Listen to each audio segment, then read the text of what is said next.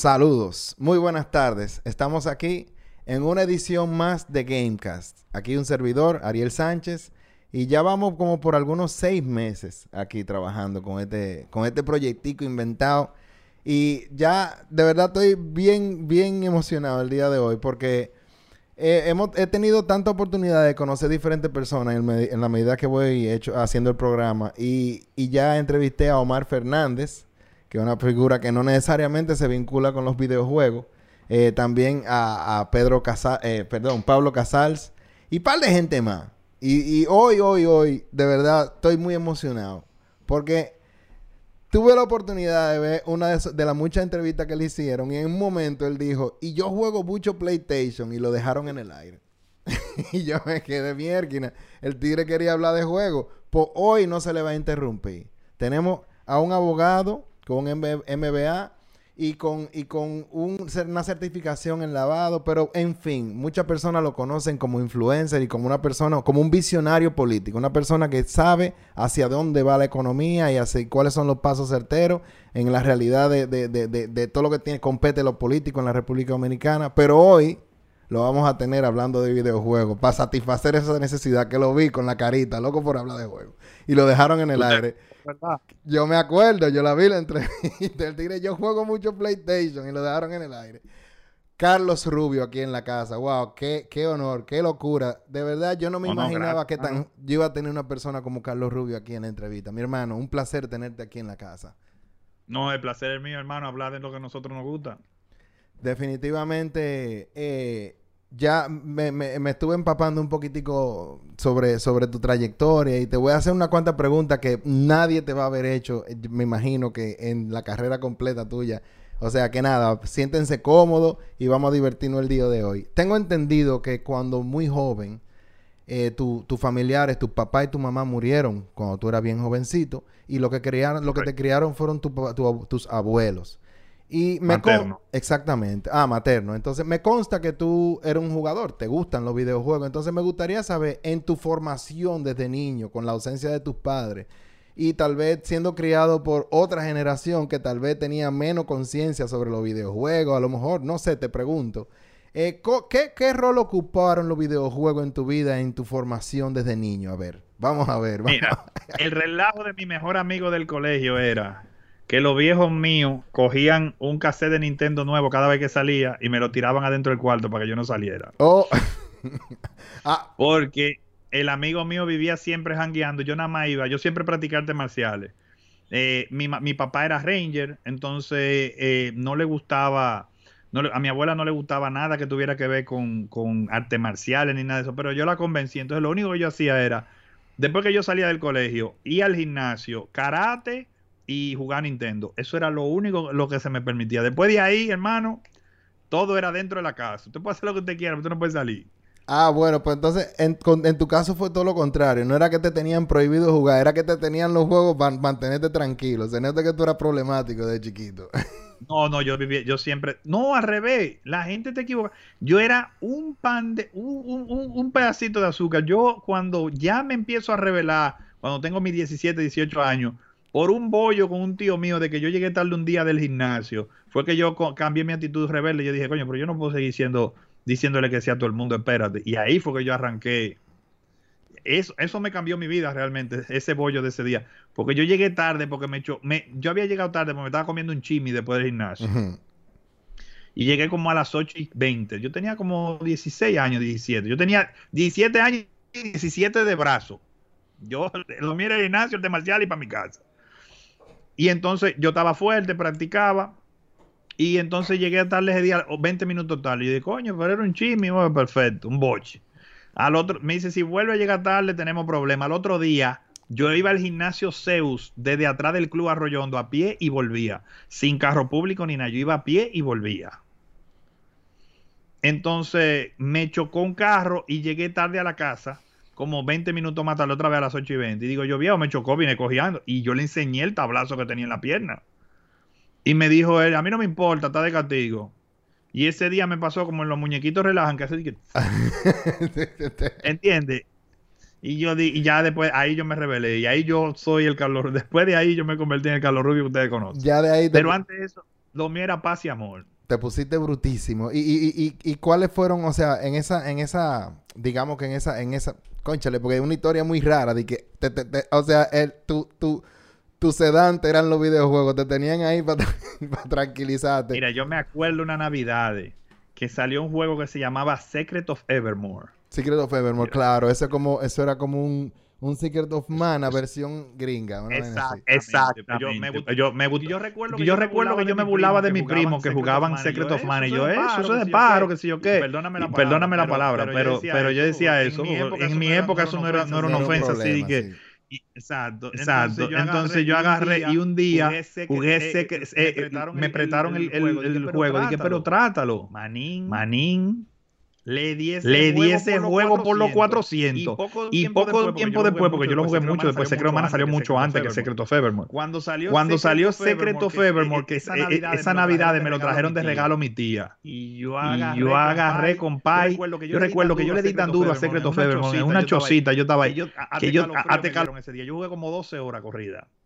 Y de ahí nos fuimos a cenar. Y yo no me quería ni a cenar para seguir jugando. No, yo los juegos, videojuegos, esa era mi pasión.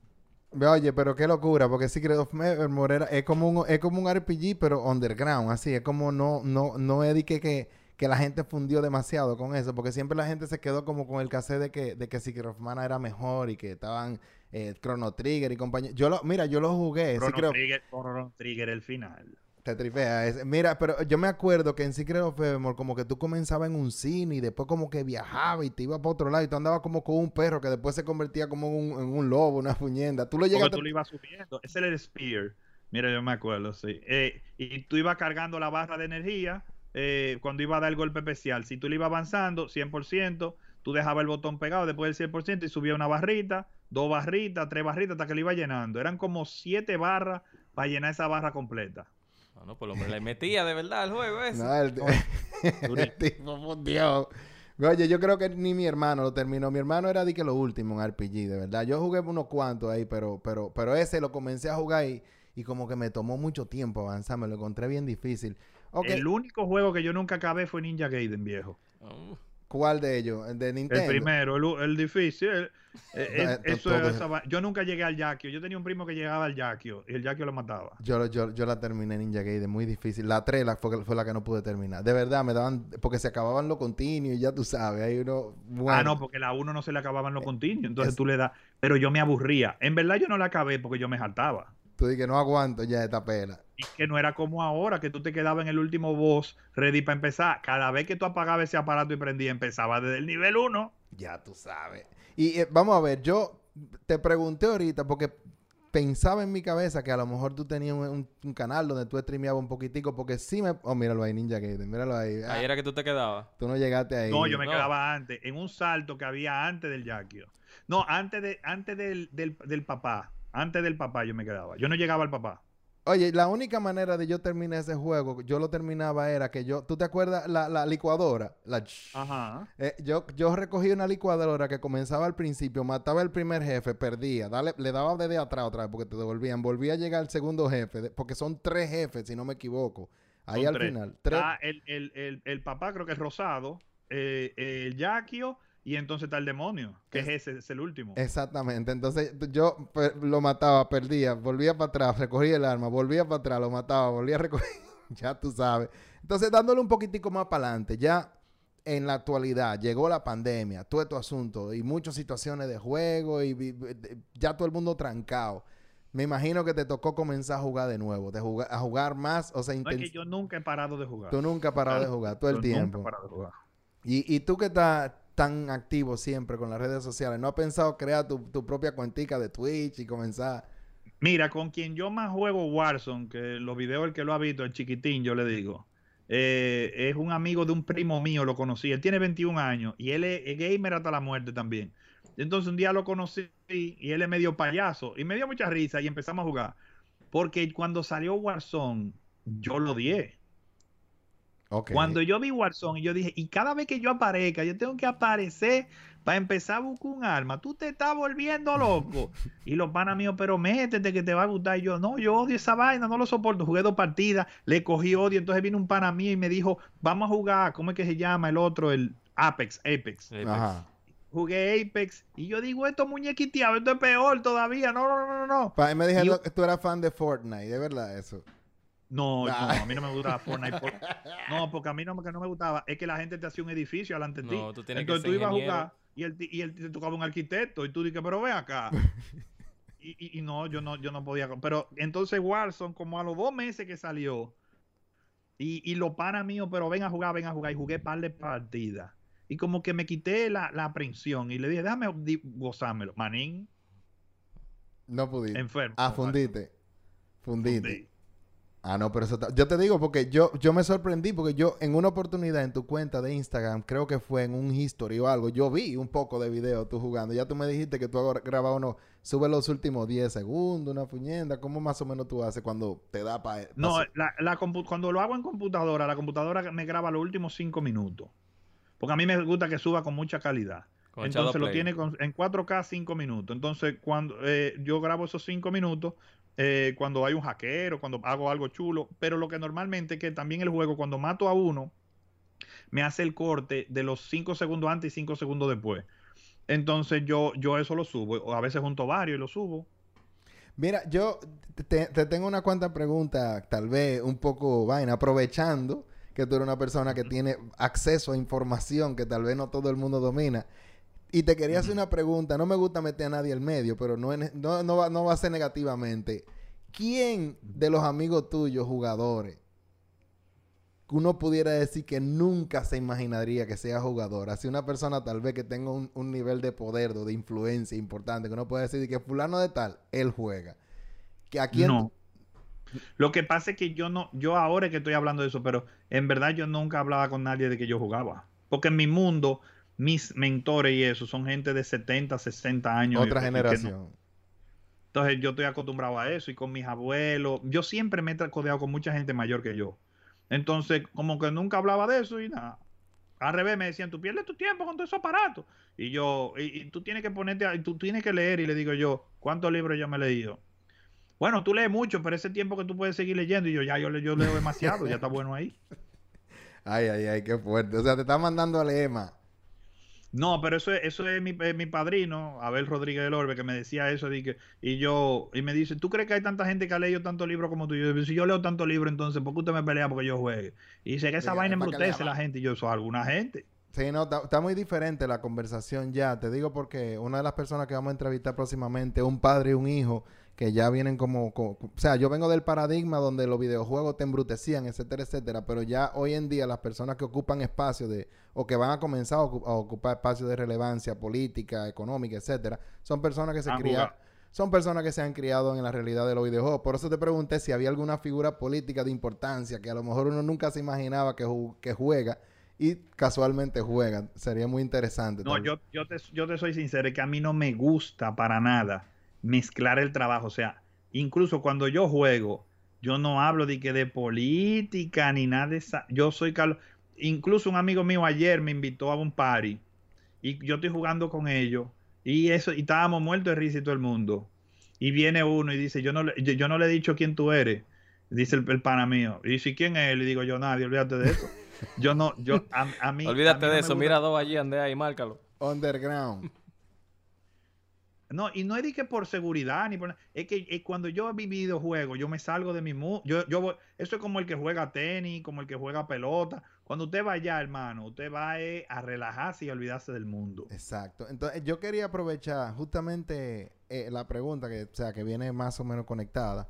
Y ahora que tú te has visto, digamos que la necesidad de distanciarte, tú me entiendes, de la situación de la República Dominicana, por razones que más o menos conocemos todas.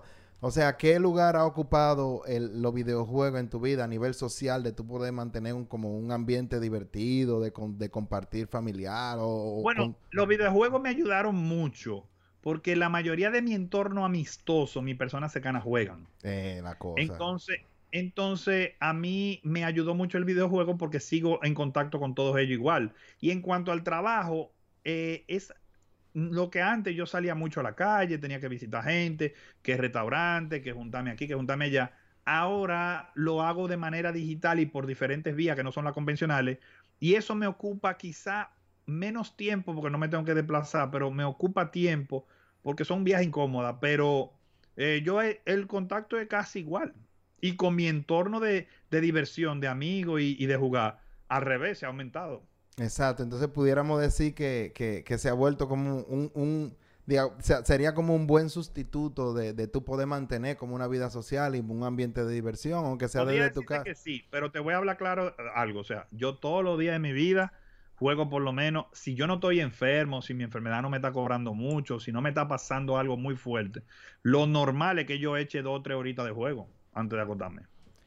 Ahora vamos a comenzar a entrar un poquitico en, en, en tu, en tu oficio y tu, y tu, tú me entiendes, todos tus quehaceres y toda la preparación que ha venido eh, enfrentando en la vida, que es mucha.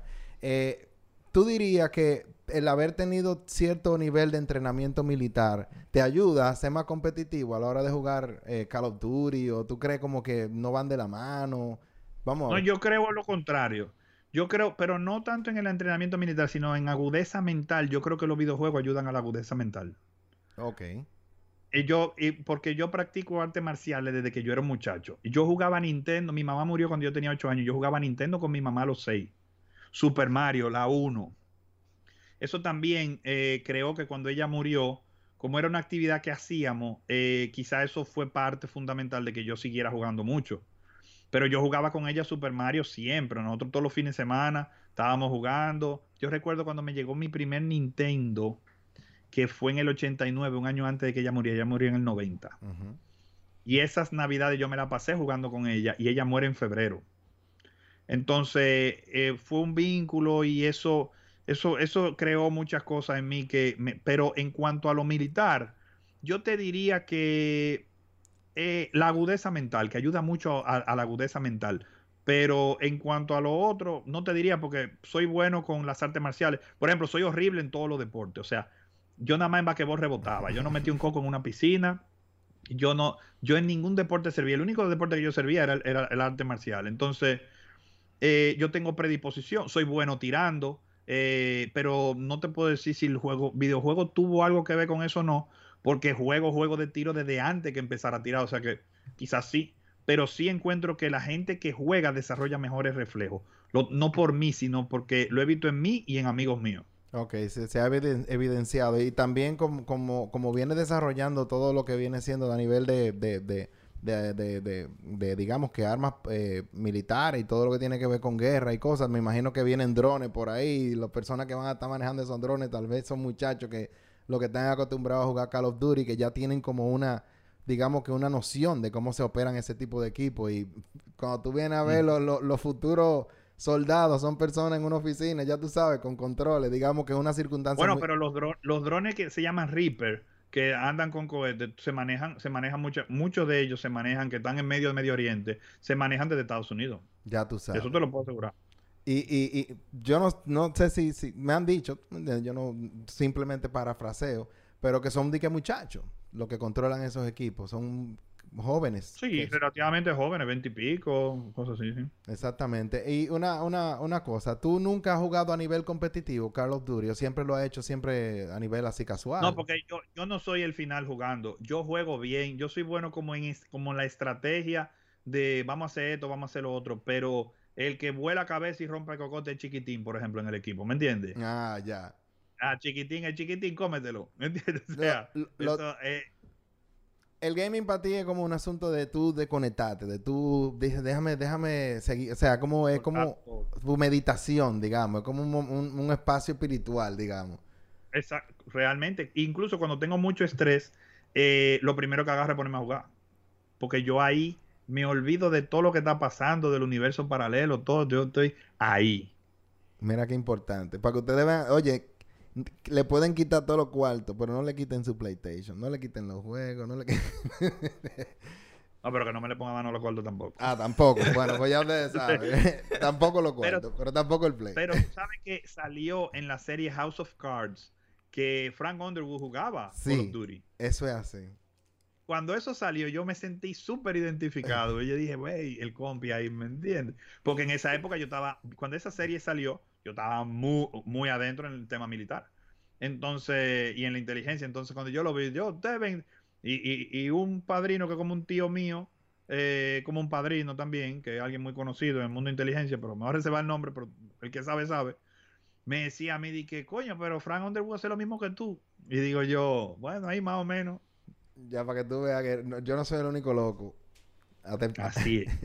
Entonces, eh, una cosa que, que por lo menos aquí en la República Dominicana, obviamente todo lo que tiene que ver ya con situaciones políticas, yo pienso que van muy de la mano con todo lo que tiene que ver con lo económico. O sea, yo pienso que la función de cualquier gobierno es buscar la manera de impulsar la economía.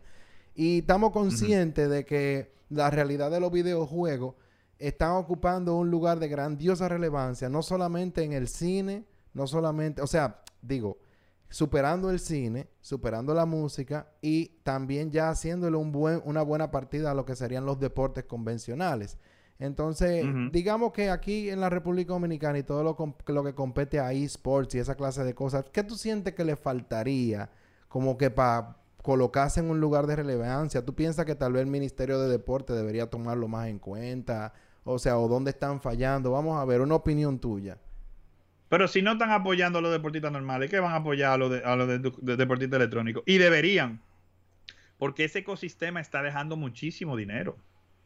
Yo, o sea, incluso si tú te fijas, Garmin sacó un reloj que yo, yo tengo uno para los ejercicios y eso, pero sacó uno que es para lo que hacen eSport, para controlar, para, para medir el corazón, toda esa cosa.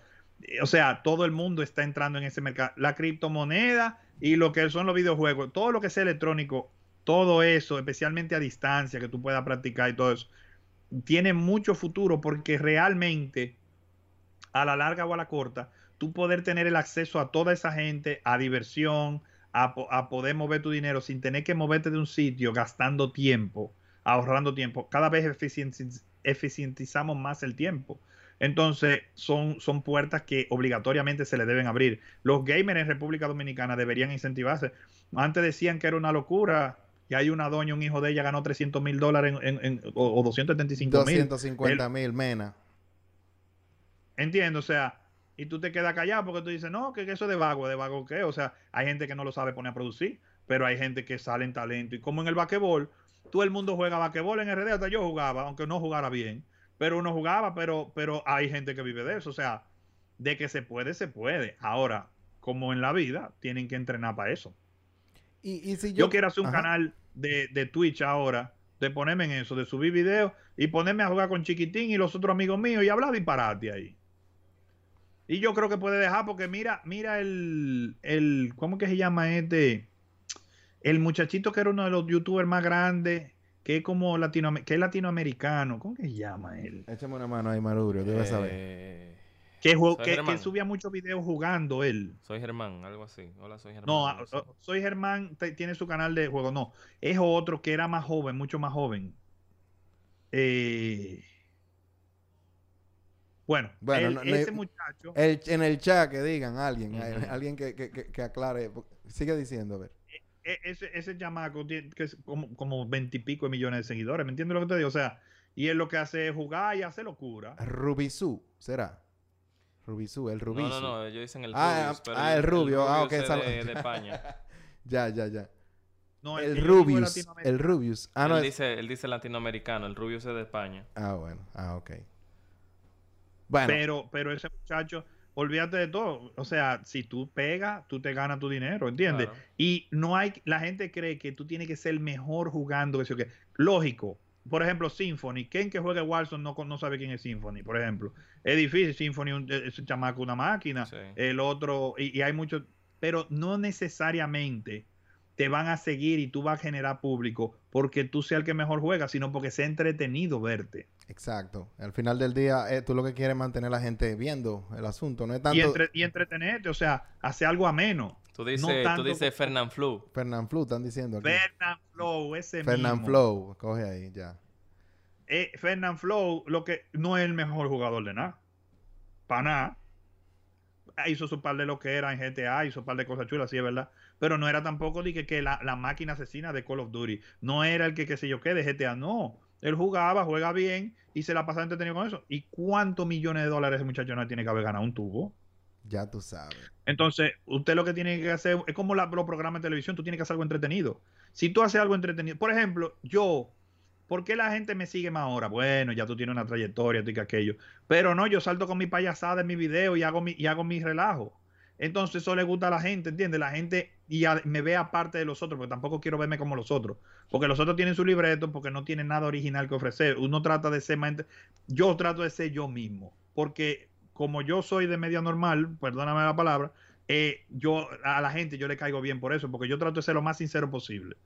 Entonces yo salto con mi payasada y mi cosa desde, desde el colegio. Incluso a mí me botaban del colegio a cada rato porque yo estaba haciendo una payasada en el curso. O sea, yo era como un payaso en el curso, ¿me entiendes?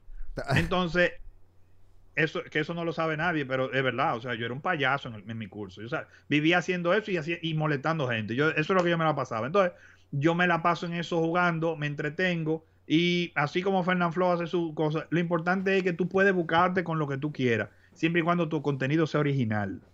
Va a haber gente que te va a querer, va a haber gente que no te va a querer. Eso va a pasar toda la vida. En donde sea. Ya lo sabes. Sí, no, porque eh, Jesucristo sabía que, que, que no iba a tener a todo el mundo a su favor. Imagínate, si eso era él, ¿qué va a hacer uno? ¿Qué- ¿Entiendes? ¿Qué va a hacer uno? Que, si él que es, es bueno y justo, ¿qué seremos nosotros que Sí, somos? que tiene dos, dos mil años sonando todavía, igual se lo lambieron. Entonces dime tú, eso, ¿qué, qué va- Entonces- qué le queda a uno? Entonces, te quería, te quería preguntar, yo sé que tú eres una persona que empuja mucho a la persona con, con, con lo que, como visionario, como tú vienes a ver tal vez una crisis económica muy importante, tú impulsas mucho a la persona a comenzar a, a incurrir tal vez en, en invertir en criptomonedas, hacer negocios virtuales, a todo lo que tiene que ver con, con- con el e-commerce y la manera Ajá. y el, y, y el buscar maneras de producir dinero a través del internet, eh, eh, pudieras más o menos abundar cuáles son las recomendaciones que tú le haces. Bueno, lo que pasa es lo siguiente, mira, por ejemplo, las monedas han caído en estos días, ¿verdad? Pero han caído, pero los tipos duros, lo que no son ni siquiera, la gente dice Wall Street, pero en verdad, los hedge funds que están alrededor, que están en Connecticut, que están por ahí cerca, son los que manejan más dinero todavía. Y todos esos tipos están comprando criptomonedas por un tubo, porque realmente hay muchos trucos. Por ejemplo, para tú controlar la moneda y bajar el precio, tú lo que tienes que meter y tú tienes mucha moneda, pero estamos hablando de gente muy poderosa Ujú. meter toda esa moneda a los exchange y como la oferta y la demanda, eh, eh, hay más oferta que demanda, baja el precio. Pero tú pones unos robots que, que, eh, en los exchanges que compren a un precio específico y mantienen el precio, manipulan el precio. Eso, lo puede hacer cualquier, cualquier, incluso en el esquema de, de estafa y eso de, de muchísimas criptomonedas lo usan. Pero a niveles macro, esos tipos pueden hacer muchísimas cosas. Entonces, ¿Por qué? Si tú me dices, no, que las criptomonedas están cayendo, entonces, ¿por qué hace una semana fulano quiere comprar un billón de dólares con un fondo de hedge fund de qué sé yo qué? ¿Por qué el otro quiere comprar 500 millones? ¿Por qué la meta de tal, de tal fondo de inversión son 120 pi- pico de mil Bitcoin? Esos tipos no se meten en negocio para perder, ¿me entiendes? Yo me A ellos les puede salir un negocio mal, pero normalmente no, pero es muy raro. ¿Entiendes? Esos tipos son los dueños del mundo de verdad. Y esos tipos están metiendo dinero por un tubo. Entonces tú sabes, oiga, a mí hubo una persona que llama Porfirio López Nieto, que eh, es el dueño de Data Crédito eh, en República Dominicana. Él es un, es un visionario en manejo de información. Eso, él, y yo somos muy amigos y él es un plato aparte, o sea, un tipo muy inteligente. Y yo me acuerdo como ahora que él me dijo, tú has cometido un error en tu vida. Y digo yo, ¿qué pasó? Y dice él, tú tienes que utilizar tu habilidad de inteligencia también para producir dinero. Tú nada más lo usas para tu lucha y tu vaina, y cuánto, pero tú tienes que cuidarte tú. Y entonces cuando yo llego aquí, yo veo que la criptomoneda, empiezo a hacer inteligencia a todo ese mundo y me doy cuenta que por eso los países desarrollados, aunque yo había estudiado fuera y lo que tú quieras, cuando tú estás en otro país, tú te das cuenta de que hay algo más, de que hay otras economías, de que esas economías que en RD son, no, es una estafa, no, que muchas de esas no son estafas, muchas de esas son verdad. Hay en todo hay engaño, lógico. Pero hay muchísimas formas de hacer dinero que tú no lo veías porque tú no estabas allá. Pero aquí en Estados Unidos no son, no, no él es innovador, pero no es el final de la película. Entonces yo decidí aplicar mis habilidades de investigación en todas esas áreas y como conozco mucho el mundo financiero, hice un MBA enfocado en finanzas corporativas, eh, incluso una vez se me ofreció un trabajo para trabajar en Morgan Stanley justo cuando mi enfermedad empezó en 2015, pero yo me iba ahí a vivir a Nueva York Oh. Porque me ofrecieron un, muy buen dinero. Pero después no me fui porque me puse malo en Nueva York. Y, y la soledad en Nueva York es tan fuerte que yo, yo nada me he vuelto a, a Nueva York de shopping o, y más nada. Yo, no, yo ya no me gusta Nueva York. Pero en esa época yo me fui, yo me iba. Y me enfermé y no me pude ir. Después de eso decidí quedarme en RD y empecé mi, a recién mi lucha. Pero lo que te quiero decir, o sea, cuando tú te pones a investigar y tú te pones a ver, y he utilizado eso para investigar y aprender de lo que es el mundo financiero en cuanto a lo digital, ahí está el futuro, hermano. Ahí está el futuro. Perfecto. Entonces, hablando del futuro, ya tenemos como una noción de que tú aspiras algún día a ser presidente cuando te den el puesto, que ya, ¡pam!, presidente.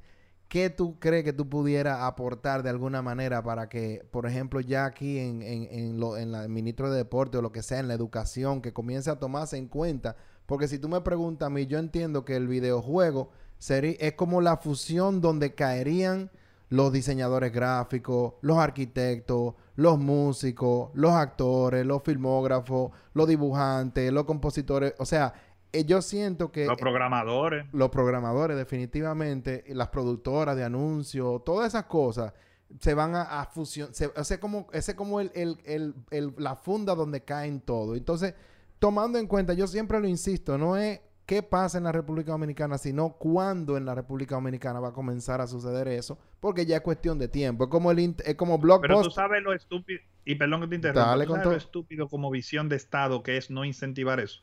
Te lo pongo más fácil, porque la, hay que, yo siempre pienso en los cuartos y en los números. Claro. Yo siempre he creído que el Estado es un administrador de bienes, ¿no? Usted, usted está ahí para administrar los cuartos que la gente le dio para que usted mejore el país, no es, no es otra cosa. O sea, es, una, es la empresa más grande de un país. Simple, cuando tú desarrollas, si, si RD desarrollara videojuegos, programas, incentivos, de, eh, eh, eh, elect deportista electrónico, todo eso, automáticamente, automáticamente va a empezar a llover dinero de fuera en esa economía que ya está en cierto nivel, todavía está joven, pero en cierto nivel fuera del país. Eso generaría divisa que tú no te imaginas. Porque si, si, si, si deportistas dominicanos ganan en esos videojuegos, se ganó 200 mil dólares, se ganó 100 mil dólares, el otro se está metiendo en YouTube eh, 25 mil dólares al mes, el otro está metiendo 50, el otro se está ganando en advertising de que sí o qué. Todos esos dólares van para RD. Y es mucho dinero. La gente cree que no, pero el que tiene programa de YouTube y el que tiene esto y que aquello, en temas de entretenimiento, porque en mi caso, por ejemplo, siempre está el problema de yo no monetizo mucho YouTube por el tema de que cuando es política, YouTube empieza, demonetiza video, pero cuando todo ese tipo de cosas de entretenimiento, al revés, te trae un público y ellos te lo promocionan, porque si gusta, sabe que se va a viralizar. Entonces, eso genera cuarto, como dicen buen dominicano, por tu aparte. Y son dólares que van para RD y es mucho. Que la gente, porque el, dominicano, tú le hablas, pero en este tipo de negocio hay millones y millones y millones de dólares. Esto no, esto no es un negocio de que el negocio de los videojuegos, el negocio de todo ese tipo de, de, de desarrollo de deporte, entonces, son millones y millones de dólares, que es entretenimiento, canales de YouTube, Twitch, todo eso. Y hay mucha gente, pero yo conozco un par de dominicanos que porque se han criado aquí en Estados Unidos, que su público es más americano que el dominicano, ganan hasta 10 veces más de lo que gana un youtuber dominicano. Entonces, eh, si allá se incentivara eso, eso ayudaría muchísimo a la economía dominicana. Pero imagínate, allá, allá ni, no le quieren dar 50 mil pesos a un deportista para que, pa que, pa que vaya a representar al país en una Olimpiada. Imagínate tú a, que, que, que, me venga a mí y que, que, tú le hables de eso a esta recua de dinosaurios, porque son unos dinosaurios, no tienen visión, no conocen. Lo que conocen es de política, pero no saben de nada. Claro, eso, eso, eso es lo importante, o sea, que creo yo, o sea, es como que ver a, las tendencias, o sea, ver para dónde, para dónde va el mundo y comenzar a caminar en esa dirección. Porque el truco de hacer dinero no es saber dónde está la bola, sino dónde va a estar. Exacto, exacto. Él dice que el éxito es saber, eh, eh, saber hacia dónde va el mundo y llegar allá primero.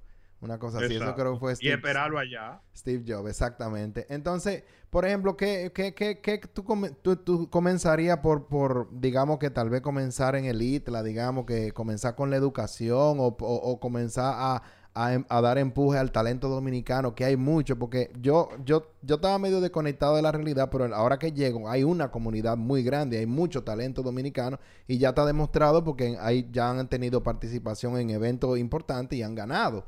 Entonces, más o menos, ¿cuál tú, cuál tú pensarías que sería una buena estrategia de inicio? Bueno, pero es que depende a qué cosa específica. Si tú quieres, lo hacemos, por ejemplo, vamos a hacerlo, porque es que nos sentaríamos a discutir cinco horas aquí de cada renglón. Yo te puedo poner, por ejemplo, a lo que le gusta eh, Street Fighter, a lo que le gusta competir en Street Fighter, a lo que le gusta competir en Mortal Kombat, a lo que le gusta eh, los FPS, los First Person Shooter, uh -huh. a, to a todito, tú lo agarras y es sencillo. Tú empiezas tú ofreces beca de programación en el, en el ITLA para los que quieran desarrollar ese tipo de videojuegos. Exacto. Ya sea de programación, tanto del, del, juego como el diseño gráfico, como todo lo que se necesita en esa interfaz. Uno. Dos. Tú puedes desarrollar un programa sencillo. Hay muchísimos gamers que no tienen ni qué comer que tienen su aparato y su vaina y se lo juntan, pero van forzados y tienen que agarrar para un call center a las 8 de la mañana y llegar a, las 7 de la noche para ponerse a jugar y tanto explotado, pero son durísimos. Entonces, ¿qué es lo que tú haces? Sencillo, como hacen los... Porque tú lo que tienes como Estado es que incentivar una economía a que arranque, que después ya sigue sola. Claro. ¿Cuántas personas que son gamers no le pagan, que viven en una casa, viven cuatro gamers, y esos cuatro gamers le pagan eh, 10 mil dólares a cada uno, le dan beneficios, le dan sponsorship, le dan de todo cuando se vuelven buenos. Yo creo que en, en RD perfectamente no lo podemos hacer con 10 mil dólares, lógico, pero tú le ofreces a, mire, todo el de ustedes que gane un premio internacional de esta lista, automáticamente usted va a tener dos años de vivienda y con luz, agua, teléfono, comida y todo para que usted pueda seguir jugando. Después de ahí usted va ganando. ¿Por qué? Porque si yo lo incentivo y se la pongo cómoda, ellos van a seguir desarrollándose, van a seguir creciendo y cuando ellos sigan creciendo les van a llegar los sponsors y una vez lleguen los sponsors yo sigo de largo. O sea que podemos dar, podemos dar por sentado que en el momento en que ya tú tengas un espacio, tú vas a poner tus ojos en entender cómo buscar la manera de impulsar el movimiento del, videojuego aquí en la República Dominicana. Te estoy metiendo al medio. No, no, no, pero es seguro 100%. Y no solo eso, por ejemplo, es que es sabio, ¿verdad que es sabio? Para que, que abriera la puerta del Bitcoin en un país de legislación latinoamericana. Y nosotros estamos pensando en dinosaurios. Y yo se lo ofrecí eso a la primera dama desde que llegó al poder y le digo, porque no es volver el Bitcoin una, la moneda principal es tu incentivar negocio, que traiga tú ese dinero a tu país. Y eso es lo que están haciendo los grandes países. Singapur tiene una legislación buenísima. Hasta California con los jodones que son los americanos está, está discutiendo independizarse si no le permiten una legislación especial con la criptomoneda por el dinero que genera eso. Entonces, si nosotros andáramos más adelante y menos reactivo, ah, que hay un problema con tal cosa en tal renglón y la gente no está comiendo, bueno, vamos a buscar los panes, no le da para todo el mundo y bueno, y se jodieron y vamos a ver qué pasa y pedí préstamo. Hermano, busque la forma de dónde está, se puede hacer negocio desde ahora, que incentive esa economía, que en 10 años el país esté caminando mejor. Definitivamente, definitivamente. O sea, eh, eh, eh, es simplemente saber dónde se está moviendo el dinero y, perdón, tú me entiendes, y comenzar a caminar en esa dirección. Pero te lo pongo más fácil. Hay 10 veces. Bueno, lógico, si tú eres un Ronaldo, una vaina así, que va a ser un solo de... Si, tú, si nosotros sacamos un Ronaldo y dos y dos Michael Jordan, para ponerte un ejemplo, independientemente todos son tres gente. Ahora, en el mundo de los videojuegos, hay mucho más dinero en volumen y va a llegar más, al país, porque lo bueno de los videojuegos es que tú lo puedes jugar de lejos. Tu ciudadano que es especialista en eso no se tiene que mudar, no tiene que sacar su familia y puede tener todo el sponsorship del mundo y puede llevar todo ese dinero a tu país, puede hacer lo que quiera y es una economía más grande y donde en RD hay muchísimos jugadores duros, porque te voy a hablar claro. Yo he jugado con tigres dominicanos que son máquinas. Que, tú dices que no, que sí, que sí, cuando tipo duro, que tú ves cómo agarran a, a tres de los que juegan fuera y les rompen la madre. Pero ese tigre tiene que irse a su call center a las 8 de la noche porque hasta las 5 hasta las 5 de la mañana. Y tú dices, diablo, si este tipo consiguiera un par de pesos y se pudiera mantener y pone un canal de internet y en un año y medio o dos está buscando 20, 30 mil dólares al mes. ¿Entiendes? Y eso hace que todos esos sponsors empiecen a echar ojo en tu país. En RD, por ejemplo, ¿cuántos scouter no hay de pelota? Un tubo. ¿Por qué? Porque el dominicano genéticamente da para la pelota. Entonces, si en RD tú desarrollas esas habilidades de esos jugadores y se le enseña al mundo, ¿qué van a hacer todos esos sponsors? No, pero vamos allá a ver qué es lo que tienen los dominicanos. ¿Qué es lo que es? ¿Entiendes? Y van a empezar a invertir allá. Y después de eso, tú no tienes que ofrecer nada como Estado porque son sponsors internacionales. Ni siquiera son los locales que dan, ah, vamos a ayudar con 50 mil pesos, con 100 mil pesos. Pero hermano, o sea, eso no le va a dar para él. Claro, a cualquiera no le viene mal, pero no lo va a llevar al punto donde puede estar. Tú lo que tienes que atraer, como es internacional, ese mercado RD, para que así mismo vengan todos esos tigres y digan, no, yo quiero. Pero mira, por ejemplo, me sorprende. El tipo que, el tipo que te digo, Symphony de Warzone. Ese chamaquito un duro. Y ese chamaquito tiene anuncio hasta de Duracell en su Instagram. Oye. Ese chamaco se está buscando la funda de King Kong. ¿Entiendes? Y él juega bien, pero yo conozco dominicanos que juegan casi como él. Y tú ese tigre y son más entretenidos y la gente apoya lo suyo y el latino le gusta oír un latino. ¿Entiendes? Tú, le tú pones tres de esos que se te den en RD y lo pones streamear y lo pones, qué sé yo, qué, y lo pones cómodo, que se puede enfocar en eso y que pueda jugar todos los días cuatro y cinco horas sin pensar que va a comer ahorita, ni que la mamá no tiene con qué preparar la comida a tu hermanito. Entonces tú verás, cuando vengan todos esos sponsors y él vea a los amigos de él y los sponsors vean los amigos de él y el otro vea lo que se mueve, van a estar interesados en ayudar a más gente de nosotros. Y es un mercado que vuelvo y repito, señores, 8100% ha crecido la compañía, eh, Call of Duty ha crecido un 8100%. Incluso el CEO le dieron un premio en estos días de ciento y pico millones de dólares, se lo aprobaron por todo el trabajo que ha hecho de crecer la empresa de esa manera. Eso es solo una empresa, eso es solo un juego. No estamos hablando de Fortnite, no estamos hablando de Apex, no, eso nada más en este renglón porque si nos vamos a Street Fighter, Mortal Kombat, tú puedes, son muchísimas cosas, o sea, son billones y billones de dólares, nada más en los desarrolladores de juegos, sin contar los sponsors, sin contar todas las marcas que se van a querer meter en eso, toda la marca está buscando gente para meterse ahora mismo. Vuelvo y te repito, Duracell se está metiendo en eso. Toda la marca grande, entra en el perfil de él, creo que Coca-Cola o algo así, también un refresco, todo el mundo se está metiendo en ese renglón. La gente, y perdóname la palabra, está palomeando por falta de visión. Porque en RD te acostumbran a ti que está mal, que tú hagas lo otro, vete a trabajar. En RD, el que está bien es el que consigue un social para trabajar en un call center de Estados Unidos desde la casa y es el que va más suave y le están pagando 8 dólares la hora. ¿Entiendes lo que te digo? Una computadora. Y ese entre lo de los call centers está arrollando porque está arrollando, está ganando mucho más. Pero, pero tú te quedas a ver, o sea, cuáles son las oportunidades. Y yo lo vi en un meme de Coilover el otro día, que decía de que, que, que, que lo que, cuáles son las oportunidades de trabajo en RD. Call center en español, call center en inglés, call center que sé yo qué. Señores, hay tanta cosa y mucha de esa gente tiene tanto potencial. Y no es una carrera, es pura habilidad. Porque otra cosa que la gente cree. Eso es como la pelota, hermano. Si usted juega pelota y usted nació para eso, da para eso. Igualito, si usted juega videojuegos, ah, que él no tiene los mejores estudios, se graduó del colegio. Yo, yo apoyo que termine el colegio y que haga todos sus estudios. Pero, ah, que el tipo no es un estudiante de 100. ¿Y a quién, a quién le importa el pelotero? ¿A quién le importa que Sammy Sosa no sacó 100 en el colegio? A nadie.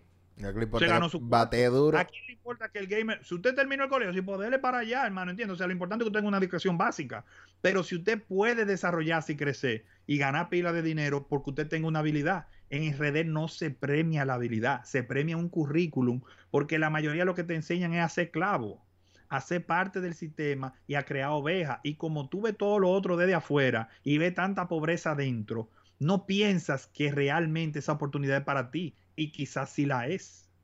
Es que mira, es que es muy interesante y, y, y, y es que definitivamente antes la gente vinculaba el videojuego con simplemente una forma de entretenimiento, digamos que como una película o como leer un libro, como oír música, pero en realidad eh, eh, en el gaming es un potenciador del talento, o sea, tú estás siendo un participante activo en, en la acción, o sea, que es más como un deporte, o sea, no es necesariamente un entretenimiento donde tú simplemente estás ahí sentado. Y ya hay personas que, que han tenido una oportunidad. Bueno, Mena RD, te digo, se ganó 250 mil. Eso fue dólares, o sea, que caen muy bien. Y bueno, aprovecho un momento. Sí, y oye, 250 mil dólares. Oye, bro, o sea, tú te burlas. Ya, yo resuelvo ahí, yo no estuviera aquí sentado, yo estuviera haciendo Pero, otra cosa. hermano, pero, hermano, estamos hablando de 15 millones de pesos por ganar una competencia. ¿Tú te, cuánto, cua- ¿Cuánto empleo en RD te dan para tú juntar 15 millones de pesos? Bueno, mijo. Bueno. O sea, Y él se lo ganó jugando, haciendo lo que le gusta. Ya tú sabes. O sea, eh, muy fuerte. Aprovecho un paréntesis pequeño para invitar a las personas que están logueadas, que pueden darle like, pueden darle a suscribir, pueden seguirnos en Guerra Films TV ahí. También me pueden seguir a mí a nivel personal, Ariel Sánchez D en, en Instagram. Y bueno, estamos aquí en Gamecast. Este es un episodio muy interesante. Ahora vengo con más preguntas.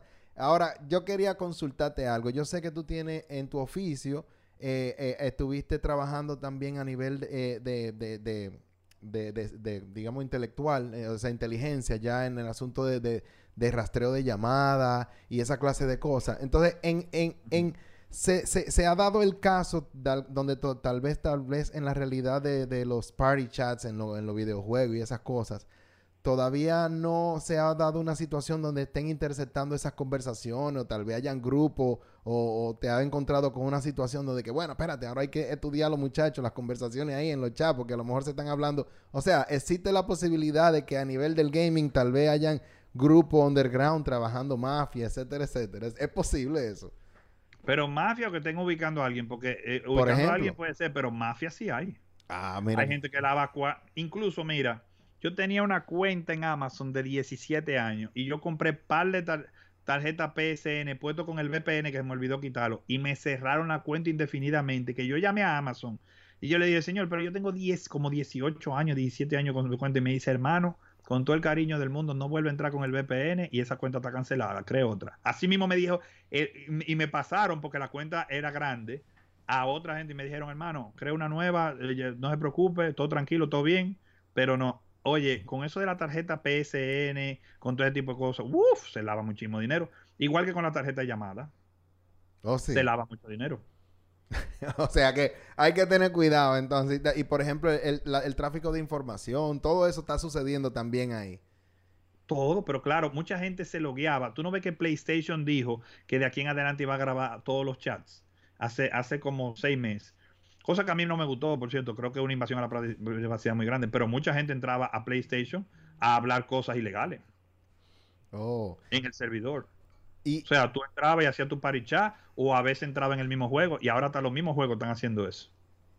y, y- y otra cosa, si ya metiéndonos también bien para adentro, que fue una pregunta que me hizo un amigo eh, que quería consultarte. ¿Tú sabes de algún, a lo mejor, eh, eh, si, si, si, si hay sala de videojuegos, a lo mejor en algunas cárceles o cosas así, donde tal vez lo- los presidiarios tienen acceso a eso? O algún jeque, por ejemplo. Tú sabes que hay tipos que tienen, están presos, pero tienen un hotel ahí adentro.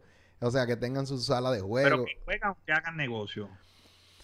No, pues tú ves, no lo tengo muy claro, pero abunda. Puede ser que hagan negocio, como que jueguen No, no, no. En simplemente. RD, hay gente que, que está preso y tiene su, su televisión o su internet y juega. Tranquilo. No sé. Eh, Sí, y no es de ahora, eso hace mucho.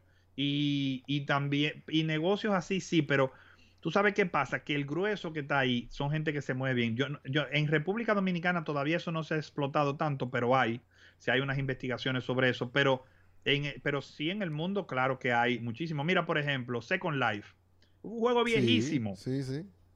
pero ese juego, por ejemplo, tú hacías una casa y la vendías en 300 mil dólares y te la compraban. 300 mil dólares de verdad.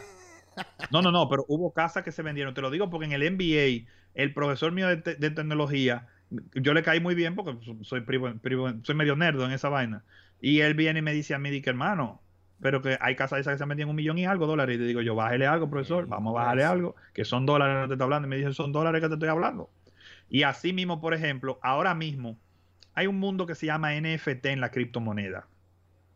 Teta eh, y diferentes otras monedas que están trabajando eso. Mana, Decentraland. Decentraland es una moneda sobre un videojuego que se está basando como en un Second Life, pero más moderno. Los lotes de ahí, de ese juego ya. Los lotes es como si tú compraras una parcela en, en- en cualquier sitio en, en Nueva York, en Florida, en Los Ángeles. eh, igual, un lote, hay algunos que están vendiendo hasta en 300 mil dólares ya. Oh, Dios. En un... ya, esa es propiedad tuya, tú pones tu casita y tu vaina. Pero después que el juego te la, te- tú la consigues, tú puedes pasárselo a otra gente y cambiarlo por eso. ¿Y quién dice que no? Bueno. Entonces ahí se, se da lavado de activos también. Hay gente que no, hay gente que lo hace por pura cosa, pero también se da lavado de activos. Oh, pero eso, eso, eso, eso. Tú ves, mira, mira cómo destapé la caja de Pandora ahí. Hay delincuentes ahí, tengan cuidado. No, pero si a usted le gusta su. Yo, yo, yo, yo no me meto en que la gente gasta su cuarto. Si le gusta, si le gusta su casa, eso va a subir, esa casa van a subir hasta un millón y pico de dólares. Escríbelo hoy, porque se está desarrollando la tecnología con otras que están vinculadas a darle seguridad a muchas cosas. Por ejemplo, el Teta, que con, co- tema de, Hay un YouTube que se está creando que es como para proteger a, lo- a los dueños de contenido, para que la gente tenga eh, más protección, que puedan sacar su contenido sin que sea tan fácil piratearlo y poder ganar dinero y por eso mucha gente está metiendo dinero. Grandes compañías de ahora. Entonces, eh, viene una revolución muy grande y cuando eso se desarrolle, tú dirás, hay gente que está gastándose eso. Te lo voy a poner más fácil, para hacerte un resumen más fácil. Hay capos con millones y millones de dólares en criptomonedas que no le ponían la mano porque eso era como un clavo del negocio. Y en el crecimiento de la criptomoneda de este último año, ellos han triplicado su fortuna proveniente de- del narcotráfico. Le ha, servi- le ha servido no solamente para la base, sino de instrumento de inversión. ya tú sabes. O sea, así mismo pasa, claro, lógico, así también gente seria que invirtió también sacó su dinero. Otros perdieron porque sacaron cuando no tenían que sacar, que a veces pasa. Y, y no se puede culpar a la persona porque hay corridas que asustan a cualquiera. tú pudieras decir, brincando un poquitico, tú pudieras decir que la pandemia ha beneficiado, digo, ya yo he tenido muchas personas. Todo lo electrónico lo ha beneficiado. Todo lo electrónico, incluyendo los videojuegos. Videojuegos, tecnología de, de, la información, eh, eh, todos los software de comunicación a distancia, se aceleró las criptomonedas, que no tiene que ir a un banco, que si el banco está cerrado, que si pasó una transferencia, lo hace por internet en 20 minutos desde tu celular sin tener que ir a ningún sitio ni darle explicación a nadie. O sea, todo se hiper desarrolló en ese año.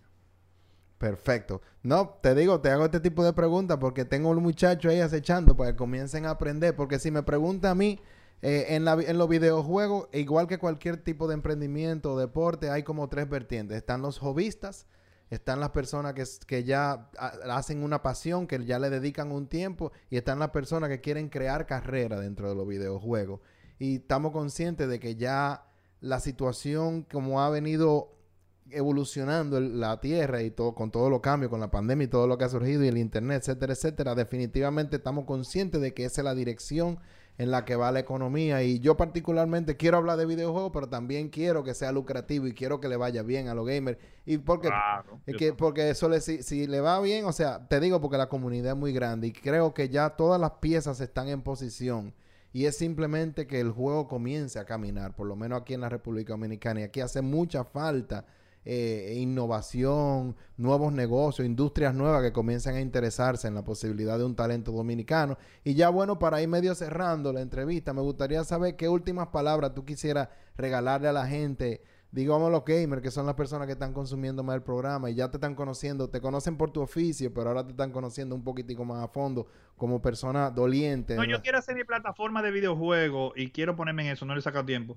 Porque hay personas como Chiquitín, que se llama Diego, yeah. eh, está un primo mío, eh, eh, Fran Brown, que, que, juega muy bien. Él es ingeniero, eh, se la pasa el día entero en una construcción, le, le, le va bien, pero en la noche él llega a jugar hay muchas personas que podrían ser lucrativos también en ese otro aspecto de su vida y que le permitiría hasta desarrollarse mejor. Tú sabes lo bueno que tú haces algo que te gusta y sacarle cuarto. El que hace lo que le gusta y trabaja en lo que le gusta, nunca trabaja un día en su vida. Entonces, a mí me gustaría que todas esas personas que tienen esa habilidad tengan una exposición para que ellos mismos puedan desarrollar su plataforma y que puedan, le pueda ir bien y pueda, puedan tener eso como una opción. ¿Entiendes? Porque, ah, que si en RD el mercado inmobiliario cae y el otro que tiene un empleo se lo pierde el empleo, que pueda vivir de eso, que pueda tener una puerta dentro de su hobby si tiene habilidades especiales y, y hay muchos que la tienen. Entonces, yo quiero, yo quiero hacer esa plataforma y siempre he apoyado todo lo que tenga que ver con los videojuegos, porque realmente creo que a mí me dio cierto desarrollo de agilidad mental que no tiene todo el mundo. Y yo creo que eso me lo dio el ejercicio con los videojuegos. Yo, yo te doy fe y testimonio. O sea, de las pocas cosas que yo he podido sacarle dinero en esta vida, de alguna manera van vinculadas con los videojuegos. Ya sea la música, ya sea el diseño gráfico, ya sea eh, eh, el dibujar, y etcétera, etcétera. Y ya definitivamente tú evidencia, ¿tú me entiendes? O sea, porque no tenemos un loco, tenemos aquí a Carlos Rubio, ¿tú me entiendes? El pana juega y jugaba y todavía juega y jugará. Entonces ya definitivamente está evidenciado que los videojuegos no inhiben la inteligencia, más bien la potencializan. Porque definitivamente... Yo creo eso. Eso, y eso es muy, muy, mucho consuelo. Claro, yo, como te digo, esa era la conversación de los 90 todavía. De que no, que se pone bruto. Yo veo. Pero todavía sigue esa conversación a veces. ¿Tú crees?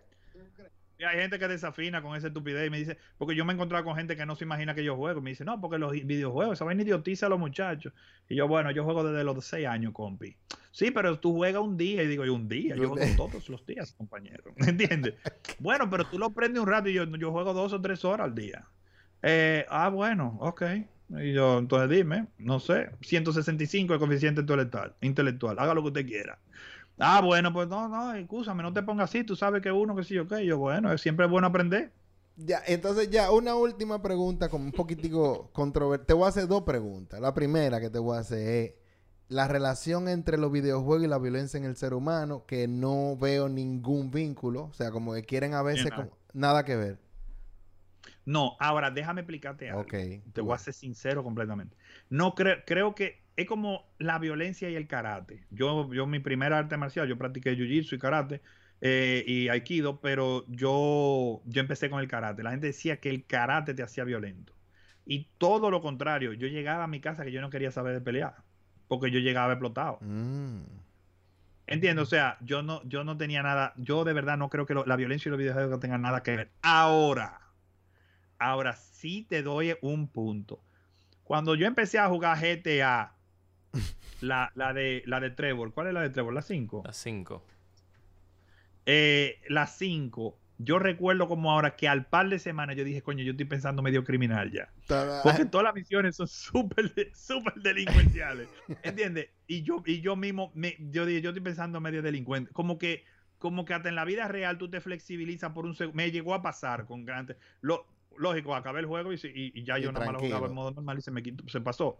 Pero yo mismo dije, coño, pero esta vaina puede poner como vaina en la. Pero no era por la violencia o no, es por lo perspicaz. Porque hay que hacer vaina. Ese juego está bien hecho. O sea, es la maquinación de la gente para hacer los desastres. Que tú dices, mierda, pero también se puede hacer esto. Mira, pero también se. O sea, te pone creativo. Eh, eh, yo sí creo que ahí sí te puedo decir que yo mismo dije, no, no, no, esto hay que darle al paso, esto está fuerte. Pero, pero yo lo acabé como sea mi juego. Pero lo que te quiero decir es lo único que yo le he encontrado mal a los videojuegos porque me puso creativo. Pero no puedo decir que eso pasa, nada más me pasó esa vez, no hice nada ilegal, no, no creo que la violencia en los juegos se pase, pero la creatividad de la bellaquería de ese juego eh, es, es curiosa. Sí, te pone, te pone a pensar como un atracador, te pone... Sí, Es pero, por ejemplo, ese juego cuando salió, el presupuesto de ese juego fue unos 250 millones de dólares, algo así. Y el Ajá. juego sale en el 2013. Estamos en el 2021. sí, todavía le están dando y el- cajeta. le han sacado más de un billón de dólares al juego. Sí. Para que tú veas de la- poten- el potencial que tienen los videojuegos como empresa. Oye, eso hace No, rato ya. es que es absurdo, es absurdo. Todo el dinero que. Hermano, mire, si usted tiene un buen jugador de GTA, tú sabes juego, pero yo a cada rato me entro a GTA a, a dar una vuelta con el carro y a pasear. Tú- la gente le encanta, ese juego no va a parar porque al ser open world, tú agarras y tú te sientas ahí con lo que ya tú tienes, que yo tengo mi par de vainitas en verdad en el juego, mi par de garaje con par de todo. Yo entro y sobre una vuelta y le tiro su par de horas de cuando en vez. Y te dan tu cobradita, te dicen, tú quieres comprar tal cosa. Y tú dices, diablo, 20 dólares, pero vamos a hacerlo porque, ¿entiendes?